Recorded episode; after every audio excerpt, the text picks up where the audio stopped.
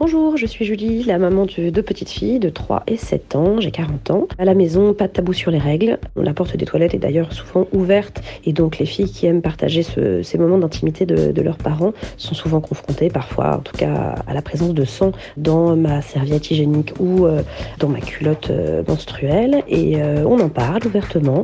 Je leur explique que ce sang n'est pas plus sale que celui qui peut couler d'un genou lorsqu'elle tombe. Je voulais à tout prix éviter le traumatisme que ma maman m'a toujours raconté qu'elle avait vécu à ses premières règles, car elle ne savait absolument pas ce qui lui arrivait. Sa mère ne lui avait pas expliqué et elle a cru mourir. Euh, du coup, je voudrais absolument euh, garder euh, l'esprit de mes filles ouvert à ce sujet-là et leur expliquer que c'est totalement naturel et pas du tout sale et que ça leur arrivera à elles aussi. Les menstruations, ou plus communément les règles. Voilà un sujet sur lequel on peut passer des heures à discuter entre copines, avec nos mamans, nos filles, nos conjoints, nos médecins. On pourrait penser qu'en 2023, on en parle facilement, librement, sans honte ni barrière. Ben, euh, pas si sûr que ça. Certes, le monde change et évolue dans le bon sens, car je pense que nos filles n'entendront plus ces petites phrases idiotes du style eh, prépare pas la mayonnaise, si t'as tes règles, elle va pas prendre. Mais pas certaine non plus qu'elles se prennent pas la réflexion euh, Oh, qu'est-ce que t'as aujourd'hui, t'es mal luné, t'as tes règles ou quoi? Parce que ça, bah oui, on l'entend encore. Alors posons-nous et voyons voir ce qui a vraiment changé ou pas pour nous et pour nos filles. Cycle, protection, SPM, on va faire un petit tour d'horizon de ce qui se dit et se fait autour de nos règles parce que nous les mamans, on est peut-être un peu dépassés sur le sujet et il faut qu'on se remette à la page. Nous retrouvons avec plaisir aujourd'hui Anna Roy, sage-femme qu'on ne présente plus, chroniqueuse à la maison des maternelles, autrice et aussi créatrice du podcast Sage Meuf. On va papoter de nos règles ensemble. Bonjour, je suis Dorothée Saada, la maman curieuse qui, pour parents, cherche comment on fait chez les autres pour vous aider à trouver des solutions avec vos enfants. Bienvenue dans ce nouvel épisode de notre podcast Parents Galère sa mère qui va vous expliquer que vos règles, bah, c'est pas la galère. Bonjour Anna Roy. Bonjour Dorothée. Bienvenue à nouveau chez nous, ça nous fait plaisir de vous retrouver. Merci beaucoup à vous pour l'invitation. Alors je disais, les temps ont changé, les tabous euh, levés. Euh, parle-t-on vraiment des règles sans barrière en 2023 selon vous? Non, bien sûr que non. pas, pas encore. Je crois qu'il y a de nets progrès, mais enfin, je vois toujours les jeunes filles et même nous, les femmes, se passer euh, les tampons de manière extrêmement discrète. Moi, je vois toujours des amis me passer des tampons comme si elles me passaient un kilo de cocaïne. Donc oui, les choses évoluent, mais voilà, c'est pas encore gagné. Voilà. Si aujourd'hui on parle de quand même de la fin de la honte, on le dit, hein, la fin de la honte et du silence autour de ce sujet. pour autant, comment vous expliquez que à la télé, les pubs, on, voit encore toujours ce fameux euh, liquide bleu? C'est qu'on a vraiment encore du chemin à faire? Bah oui, il y a du chemin à faire et on comprend aisément pourquoi. C'est un sujet qui touche à l'intime, au sexe, enfin à la reproduction, à la sexualité. Enfin donc c'est un sujet comme l'accouchement, comme d'autres sujets qui restent encore tabous, mais qui le sont nettement moins. Et c'est vrai que le sang fait peur, continue de faire peur. Parce que c'est le, le, sang, c'est voilà, ça fait peur. Mais il faut pas que ça fasse peur, parce que franchement, il n'y a pas de quoi. Euh, Donc on met du bleu, ça fait moins peur. Voilà, c'est ça, mais c'est un ridiculage fait, et puis ça participe à la tabouisation du sujet. Donc c'est vrai que arrêtons d'avoir peur du sang. Enfin, évidemment, je suis sage-femme, alors évidemment, j'ai pas peur du sang, mais bon, ça n'en vaut vraiment pas la peine. Alors, on parle énormément en ce moment de, euh, on entend euh, SPM. Est-ce que vous pouvez nous expliquer ce que c'est SPM Alors, SPM, c'est ce qu'on appelle le syndrome prémenstruel. Donc, c'est un syndrome qui associe plusieurs types de symptômes, qui peuvent être des euh, symptômes à la fois physiques et mentaux, qui surviennent en général quelques jours avant l'arrivée des règles, mais qui, chez certaines femmes, pas de bol, euh, peut survenir dès le lendemain quasiment de l'ovulation et peuvent durer du coup euh, une dizaine de jours. Ah ouais. Et il y a des, alors il y a des degrés de sévérité extrêmement variables selon les femmes. Il y en a vraiment qui, qui, présentent carrément un état dépressif ou un état anxieux sévère. Il y en a d'autres qui vont, vont mmh gonfler, il y en a d'autres qui vont avoir mal au ventre, il y en a d'autres qui vont... Voilà, toutes sortes de symptômes, euh, parfois très pénibles, hein, parfois très pénibles. Bon, les règles ont toujours existé hein, depuis la nuit des temps. Pourquoi on n'en parle que maintenant de ce fameux euh, SPM et qu'avant, ah, bah, Parce qu'avant, c'est-à-dire que la parole des femmes, souvent, on disait, on avait tendance à dire aux femmes, oui, oui, d'accord, madame, oui, oui, ah, vous êtes un peu triste à vos règles, ah oui, d'accord, mais c'est normal, madame, vous êtes une femme. Et puis quand elles avaient mal pendant leurs règles, on disait, bah oui, bah madame, les règles, ça fait mal. Donc voilà, il y avait toujours une sorte de, oh, bah ce que racontent les bonnes femmes, hein, c'est des trucs de bonnes femmes, quoi. Bah, donc euh, il y avait toujours une décrédibilisation de la parole, et c'est d'ailleurs pour ça qu'il y avait eu autant de manque de, de diagnostic de l'endométriose. On en parlera peut-être après, mais parce qu'en disant bah oui mm. madame, les règles ça fait mal, genre euh, Vous le saviez pas? Alors qu'en fait, non, c'est pas normal du tout. Mais donc voilà. Et donc ce syndrome prémenstruel était victime de ça aussi. C'est ah bah t'es de mauvaise humeur de trois jours avant. Bah oui, bah ça va passer. Tu vas avoir tes règles. Voilà quels sont justement bah, aujourd'hui les, médecines ou les médicaments qui fonctionnent contre ces fameuses douleurs? Parce que les douleurs, bah, on les a, elles sont bien là. Hein. On, fait, on fait quoi pour se sentir mieux? Est-ce qu'on a évolué là-dessus? Pour le syndrome prémenstruel, alors le problème, c'est que notre recherche scientifique, bah, c'est pas ouf. Hein. Euh, c'est-à-dire qu'on n'a ah pas, je peux pas vous dire, ah super, il y a un truc génial qui marche à tous les coups. Alors bien sûr, il y a l'histoire de l'activité physique, du sommeil, de l'alimentation. Il peut y avoir des traitements médicamenteux, type pilule, etc. Mais c'est pas forcément la solution. Il peut y avoir des psychotropes, il peut y avoir plein de choses. En tout cas, vous souffrez, vous souffrez d'un qui est assez fort. Vous allez voir une sage-femme, mhm. un médecin, une sage-femme ou un médecin qui est prêt à écouter et qui aime écouter. Vous dites, voilà, j'en peux plus, j'ai ça, ça, ça, ça, ça. Qu'est-ce qu'on peut faire? Ouais. Alors qu'est-ce qu'on peut faire? Bah, Voilà, je vous ai dit à peu près, il y a aussi de l'huile de nagre, il peut y avoir pas mal de choses, mais c'est un peu en fonction des symptômes aussi et du degré de sévérité. À chaque patient, sa solution. Oui, oui, bien sûr. Et aujourd'hui, si on a des douleurs, on va dire euh, ordinaires, classiques entre guillemets, on n'est pas dans ce fameux syndrome prémenstruel, mais bon, on a on a ses règles et on a quand même euh, ses douleurs. Euh, qu'est-ce qu'on préconise aujourd'hui? On reste toujours sur euh, le paracétamol ou est-ce que ça a évolué? Les douleurs pendant les règles, en fait, avoir ces règles, ça ne doit pas faire mal. C'est ça le, ça le postulat de base. On a un hmm. muscle qui se contracte, qui s'appelle l'utérus. Quand vous contractez votre biceps, ça vous fait pas mal. Jusqu'à preuve du contraire, donc il n'y a aucune raison que ça vous fasse mal. Si ça vous fait mal, mais que c'est extrêmement fugace, ah, j'ai une petite douleur, ah, c'est une petite crampe, oh, elle passe. Oh, ok, très bien. Bon, c'est pas très agréable. On met une petite bouillotte, on fait un peu plus de sport, on mange telle ou telle chose et hop, ça s'améliore très vite. C'est encore ok pour moi. Mais par contre, si vous avez mal et que ça vous empêche de mener à bien vos activités de la vie quotidienne, ça, vous avez du mal à aller en cours, du mal à aller bosser, du mal à faire du sport alors que vous aviez prévu une séance de sport, que vous êtes obligé de prendre des antalgiques et tout ça, là, je me dis, oh, hé, c'est pas normal, ça, il faut consulter absolument. Faut faire le point avec une sage-femme ou un médecin et on voit après. C'est pas forcément le signe d'une pathologie du tout, mais en tout cas, qu'est-ce que c'est? Pourquoi vous avez mal? On va essayer de chercher. Mm, en mm. tout cas, parfois, on le sait, il y a 10% des femmes qui sont atteintes d'une maladie qui est vraiment pénible, qui s'appelle l'endométriose, et c'est pour ça que eh on ne doit pas considérer que la douleur de règles est quelque chose de normal. C'est pas normal d'avoir mal pendant ses règles. Je fais partie de ces femmes qui n'ont pas mal pendant leurs règles. C'est ça la normalité. C'est fou parce qu'en fait, on, nous a tellement appris, euh, oui, en fait, à, souffrir en silence, à se dire ce que vous disiez. Ben, on, ouais, t'as tes règles, tu souffres et puis point barre. Donc, on peut vraiment passer à côté justement de, de, de l'endométriose. Totalement. Il faut passer du postulat de départ. C'est normal d'avoir mal parce que t'as tes règles à ce n'est pas normal d'avoir mal alors que tu règles. Il faut inverser le postulat de départ. Sacré changement de mentalité. Hein. Ah oui, puis alors là, ça, à mon avis, il falloir une ou deux générations avant que ça se, ça se passe. L'Espagne vient d'adopter ce projet de loi là concernant le congé menstruel. On en est où de la, en France justement de ce sujet-là? Je ne crois pas que ce soit euh, prévu au vote. Il me semble pas. Il faudrait regarder les textes parlementaires, mais je ne crois pas que ce soit prévu au vote. Je sais qu'il y a certaines entreprises qui le prévoient déjà. Par exemple, mhm. la maison de production de, de, la maison des maternelles euh, l'a déjà mis en place. Donc, vous voyez, ça, ça existe. Ouais, bon. Ouais, mais c'est déjà pas mal. Chaque pas est une victoire. Oui, vous avez raison. Est-ce que, est-ce que les sages-femmes militent aussi pour, euh, pour ça ou pas? Bah, Ça dépend. Moi, je trouve que c'est tout à fait normal qu'une femme puisse arrêter de travailler, bien sûr, si elle souffre euh, le martyr pendant ses règles. C'est d'ailleurs qu'on ne contraint pas quelqu'un à aller au travail alors qu'il a une gastro. Il se trouve que les douleurs des règles peuvent être de cette euh, nature-là, c'est-à-dire aussi invalidantes qu'une gastro-entérix. Donc il est tout à fait normal que les femmes n'aillent pas travailler quand elles sont dans un état qui ne leur permettent pas, tout simplement. On espère que ça va, ça va arriver jusqu'à chez nous. C'est quand même l'Espagne, ses voisins. On croise les doigts, on espère.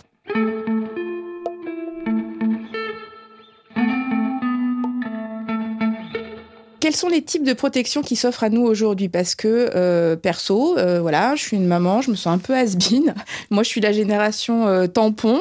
Je suis la génération où ouais, on met pas trop de, serviettes. Puis alors, j'ai compris que c'était pas trop le top finalement le tampon, qu'il valait mieux les serviettes. Aujourd'hui, c'est les culottes menstruelles, c'est les cups, c'est les maillots de bain. on parle aussi de flux instinctif libre. Moi, je suis complètement paumée. Est-ce que vous pouvez, pour les mamans has comme moi, nous faire un tour de des types de protection Alors, c'est génial parce qu'il y a plein de choses. Et c'est pas parce que ça vous convient à vous que ça va convenir à votre copine, votre voisine, votre fille, votre soeur ou votre tante. J'en sais rien. Donc, il faut vraiment présenter tout ce qui existe et la personne fait son choix. Et la personne a même le droit de changer d'avis. Moi, je sais qu'en tant que, selon la phase du cycle, je vais utiliser tel ou tel, et même selon la journée, est-ce que c'est la nuit, le jour. Donc, il faut laisser la possibilité aux gens de faire leur choix et de les tester, parce qu'il faut souvent tester. Vous avez bien sûr les serviettes hygiéniques. Les serviettes hygiéniques, elles sont soit jetables, soit lavables. Ça, on en trouve mhm. partout. Vous avez les tampons, dont je rappelle qu'il faut faire attention à la notice d'utilisation. Hein, c'est jamais plus de 6 heures. Donc si on n'est pas sûr de pouvoir le changer parce qu'on est sage-femme et qu'on est de garde ou qu'on est lycéenne et qu'on ne pourra pas changer son tampon, eh ben il faut pas en mettre ou il faut pas les garder pendant la nuit par exemple, etc., etc. Mhm. Il y a bien sûr les culottes menstruelles, hyper pratiques. Les cups, je sais pas si vous voyez ce que c'est, ces petits euh, comme des coupes, voilà. Euh, je veux bien que vous nous expliquiez. Alors, les cups, comment ça marche une cup? C'est vraiment comme un, comment on pourrait dire, un petit bol en silicone qu'on rentre à l'intérieur du vagin qui va retenir le flux et on le retire.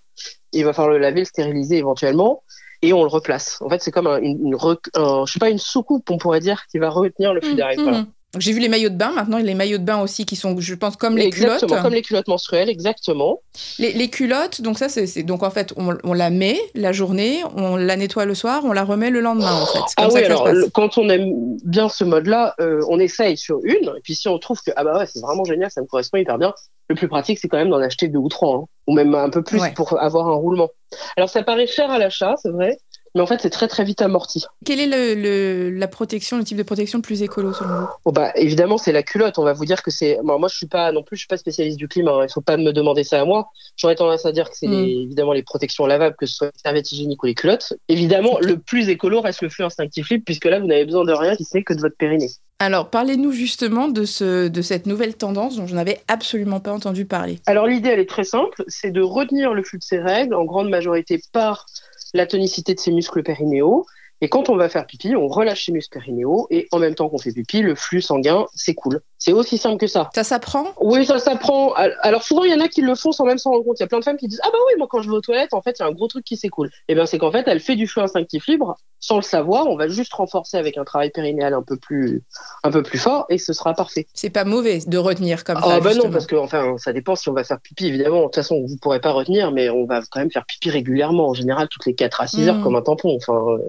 Et alors, la nuit, je sais qu'il y a certaines femmes qui arrivent. Moi, par exemple, j'ai jamais réussi. Mais je sais qu'il y a certaines femmes Mm. qui y arrivent. Il faut que ça amuse. Il n'est pas question de faire ça si ça vous amuse pas. Si ça vous amuse, essayez. Si ça vous amuse pas, on laisse tomber. Hein. Chacune son délire. Oui, si c'est une contrainte, bien évidemment, on, on ne se lance mais pas bien dedans. sûr, comme les serviettes hygiéniques, lavables d'ailleurs. Enfin, il y en a que ça, ça emmerde et c'est très bien comme ça. Chacune fait ce qu'elle veut. Ouais, Moi, il ouais. y a- euh, on me dit, mais Anna, allez, dites-nous, c'est quoi votre préférence? Mais j'en ai aucune. Moi, je mets tampon, flux instinctif Ouais. libre et culotte menstruelle, vous voyez. Donc, alors, j'en ai aucune, mais pour de vrai, j'en ai aucune. Ouais, ouais. Mais est-ce que malgré tout, ce, ce fameux flux instinctif libre, euh, faut pas quand même être une jeune fille ou alors faire une bonne rééducation du périnée après les enfants? Bah, oui, il faut avoir un périnée en pleine forme, mais euh, moi, je vous assure, je le pratique, Ouais. donc je peux, j'en suis le témoin vivant et j'ai plein de patients qui le pratiquent. Euh, non, ça marche très très bien. hein. Mais c'est vrai qu'il faut avoir une super. bonne euh, appréhension de ce périnée. Il faut savoir bien le contracter, bien le relâcher.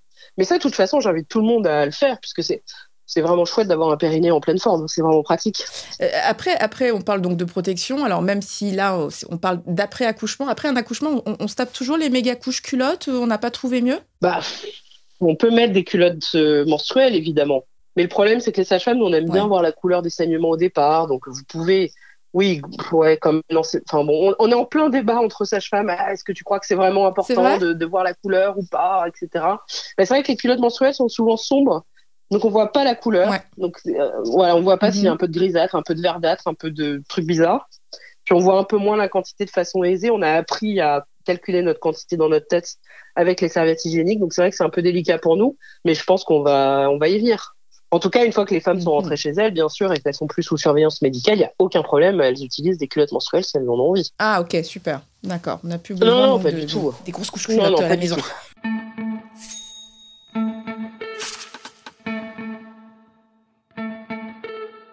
Tourne autour de nos règles, ah, ça fait beaucoup parler, hein, ce que je disais. Euh, faire l'amour pendant ces règles, ça a toujours été un sujet méga tabou. Ça, Ouais. on se le cache pas. Et maintenant, j'ai l'impression, on dirait que on parle, euh, pas que de ça, mais on en parle. Et je sais pas, j'ai l'impression que ça devient une nouvelle tendance. Je me trompe ou c'est vrai? Non, non, je pense que ça a toujours été. En fait, je pense que ça a toujours. Enfin, les femmes ont toujours fait ça, sauf que ça se disait pas, c'était la honte et ça restait dans, dans l'intimité du couple. Mais en soi, je pense qu'il n'y a, pas d'évolution des pratiques. Il y a une évolution du discours autour, mais il n'y a pas d'évolution des pratiques, me semble-t-il.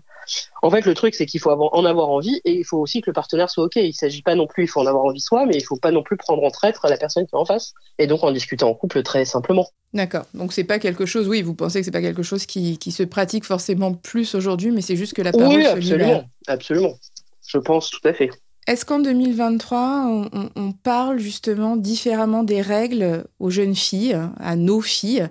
Est-ce que c'est vrai que les filles aujourd'hui, par exemple, veulent euh, sentir ce qui se passe dans leur corps et que nous, euh, notre génération, euh, ouais, je prends la pilule, j'enchaîne les plaquettes pour pas avoir mes règles, ça c'est plus du tout d'actualité pour ces jeunes filles. Oui, moi je pense que ça évolue, mais je vais vous dire un truc, ça, je pense que ça avait déjà évolué dans ma génération. J'ai 36 ans. Mhm. Moi, j'étais plus dans le tout pilule, tout tampon, on fait tout disparaître, ça n'existe pas déjà, je crois et donc, effectivement, je pense qu'il y a beaucoup de femmes qui se détournent de la pilule. Je trouve que c'est intéressant, effectivement. En tout cas, pour certaines, c'est intéressant de voir à quoi ressemble un cycle. Là encore une fois, c'est une question de personnalité. Et là encore, j'ai pas de préférence.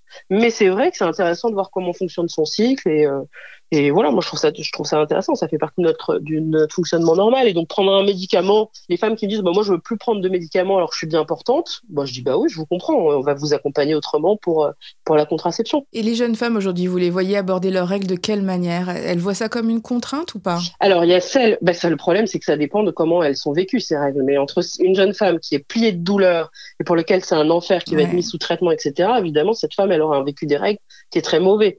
Et à l'inverse, il y a des femmes qui s'en fichent complètement et qui continuent leur vie comme si de rien n'était.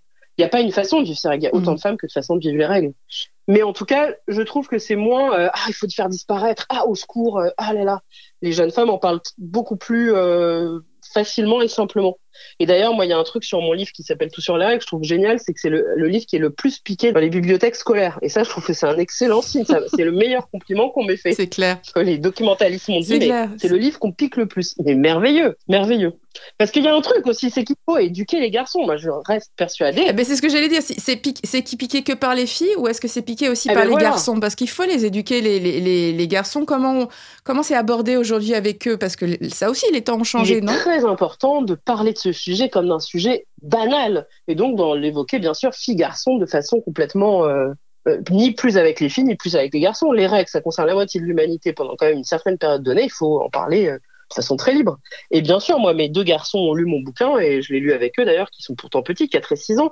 Ah ouais, si jeunes bah, Bien sûr, et je demandais qu'est-ce que c'est que ces couches qu'il y avait dans les toilettes. Ils comprenaient pas. Ils étaient là, mais c'est quoi ces couches qu'elle a Et c'est quoi, c'est des fois ces traces de sang qu'on voit? Et c'était inquiet.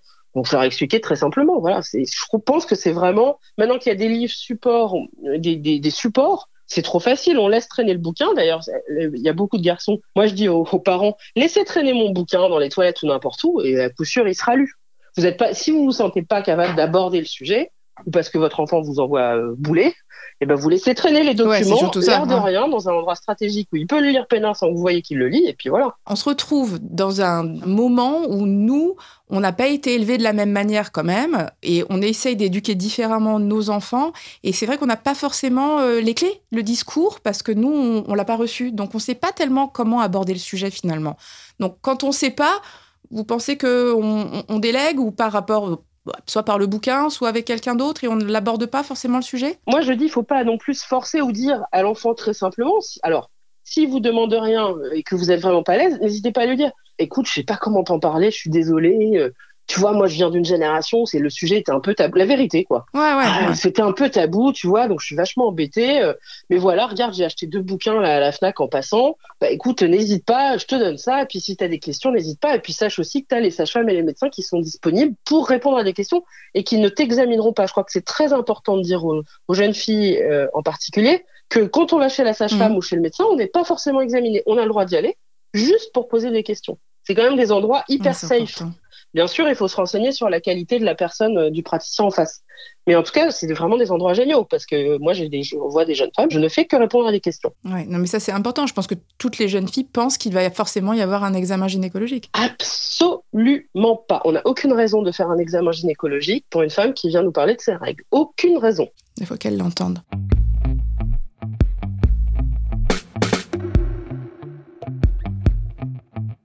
Et les papas, alors on en parle, les papas, parce qu'aujourd'hui, les papas aussi, ils peuvent être un peu dépassés. Hein. Euh, il y a des papas qui se retrouvent aujourd'hui, donc avec cette nouvelle génération où c'est beaucoup quand même plus libre, où euh, on se retrouve, ouais, papa, euh, tu vas m'acheter mes tampons, tu vas m'acheter ma culotte menstruelle au supermarché, etc., sans, sans, sans, aucune gêne. Mais les papas sont justement entre deux et ils savent pas trop comment réagir. Comment est-ce qu'on les met au parfum, là, nos, nos, nos mecs? Alors, déjà, il faut qu'ils. Alors, déjà, parce que le niveau d'information, mais même des femmes de, je dirais, euh, de plus de 40 ans, euh, alors c'est pas vrai pour tout le monde, mais les femmes de plus de 40 ans souvent ont besoin d'une remise à niveau sur les règles, mais même des, femmes un peu plus jeunes. Mm. En tout cas, c'est souvent à cet âge-là qu'on a des enfants ados. Faut vraiment déjà se remettre à la page soi-même, c'est-à-dire aller se documenter sur les règles avant de raconter des carabistouilles. Et la même chose pour les pères. Enfin, les pères, alors eux, souvent, mais ils connaissent quand je dis rien. que moi, je, je peux me tordre de rire quand je fais des petites interros surprises comme ça dans mon cabinet avec des gens que j'aime bien. Je me pisse dessus de rire tellement. Ils à côté de la plaque. Ça veut rien. Voilà, donc en général, c'est ce que je dis. Le, mon bouquin, je leur dis, mais vous commencez par le lire d'abord, avant d'aller au fond, parce qu'en fait, souvent, les, les, les, adultes ne connaissent pas grand-chose. Moi, il y a plein de, de, femmes qui m'ont dit, mais en fait, j'ai appris plein de trucs, c'est la honte, mais j'ai appris plein de trucs dans votre bouquin. Et donc, alors, les papas, il faut leur dire de bouquiner aussi? Bah, bien sûr parce que, mais d'ailleurs, ou alors, si vous avez envie de vous de transmettre des choses directement parce que vous en savez un rayon, très bien aussi. Mais en tout cas, il faut qu'ils se mettent au parfum avant d'aller. Euh, oui, c'est ça. Bah, parce qu'ils risquent de dire des choses qu'ils ont entendues de leur mère, de leur tante, de leur je sais pas quoi. C'est pas la peine d'aller créer des bévues, quoi. Non, mais c'est surtout qu'aussi, ils peuvent se sentir mal à l'aise. Il y a ça aussi. C'est-à-dire qu'on est, on est ah encore aussi, on est aussi dans une génération où euh, c'était pas. Euh, enfin, moi, moi, je sais que voilà, j'ai aussi deux, j'ai deux garçons. j'ai un grand qui me parle sans aucun souci des règles et il, est, je pense, dix fois plus au fait que son papa. Mais là, pareil, il faut pas avoir peur de de, l'avouer. Le papa peut très bien dire à son fils, écoute, mais même apprends-moi des trucs en vrai, parce que moi, tu vois, j'y connais rien. moi, on m'a jamais rien appris. Ça peut être rigolo. Moi, je pense qu'il faut avouer à ses enfants nos, nos incapacités et nos limites. Et en l'occurrence, sur le sujet des règles, c'est bien de dire qu'on ne sait pas plutôt que d'aller raconter des, des, âneries, ça c'est sûr. Euh, moi, je trouve que, encore une fois, hein, je trouve que c'est hyper important ce que vous dites, qu'il faut se mettre à la page. Euh, c'est un petit peu comme refaire la mise à jour de son téléphone sur les règles, il faut le faire de manière récurrente. C'est ça. Moi, ce qui me gêne le plus, je trouve, c'est que c'est un petit peu comme quand on essaye d'aborder la sexualité, quand on essaye de faire passer le message à nos enfants, on finalement, on véhicule beaucoup d'idées négatives. Euh, en, sens où c'est toujours fait attention, etc. Pour les règles, je trouve que c'est aussi un peu le même genre de discours qui est toujours porteur de ah tu vas avoir mal, ah ça va être difficile, ah tu vas avoir, tu vas perdre du sang, etc. comment est-ce qu'on peut aborder le sujet? Quelles phrases on peut avoir pour arrêter justement ce, discours euh, black et, faire passer le message à, nos gosses? Bah, tu sais quoi, ton, ton cycle menstruel, bah, tu peux le kiffer. comment est-ce qu'on peut en parler comme ça?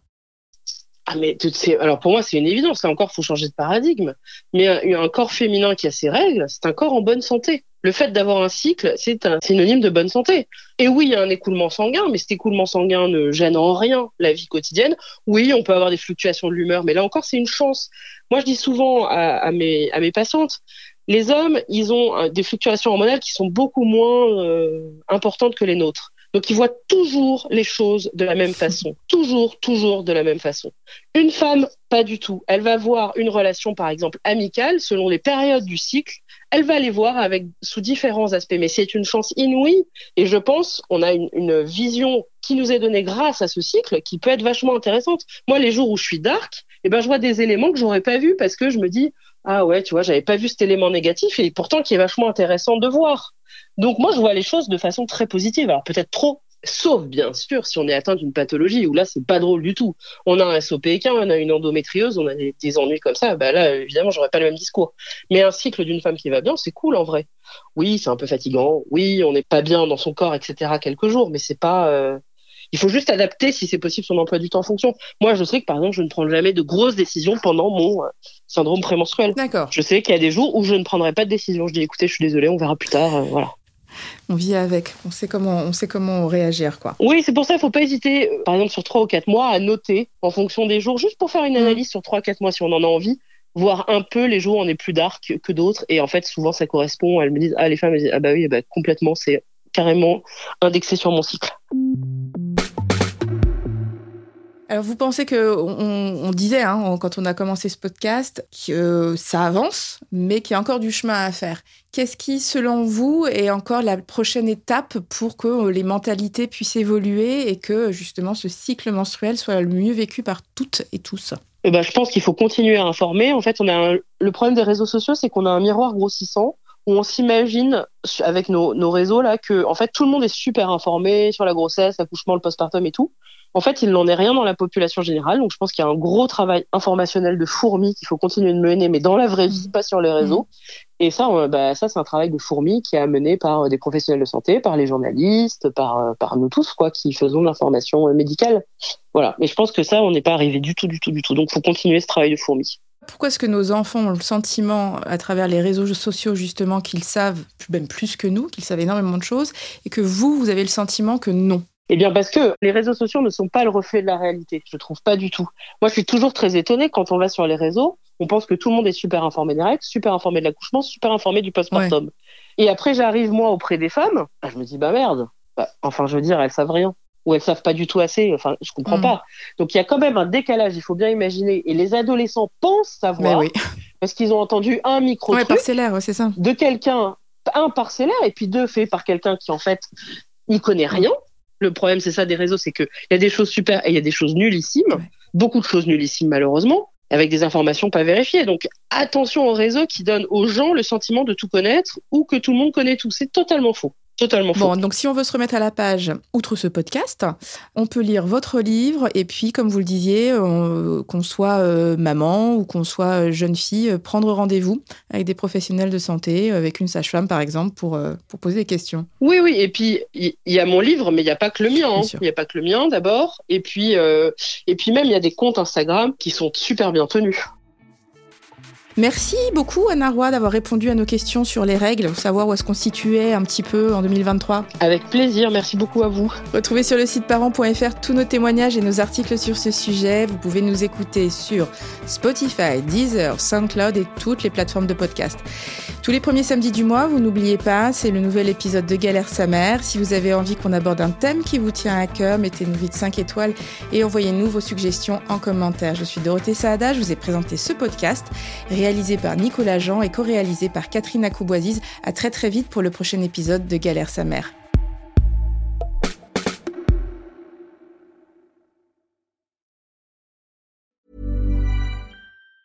Planning for your next trip?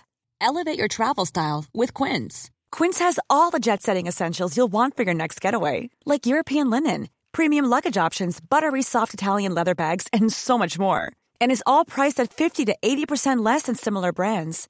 Plus, Quince only works with factories that use safe and ethical manufacturing practices. Pack your bags with high-quality essentials you'll be wearing for vacations to come with Quince. Go to quince.com/pack for free shipping and 365-day returns.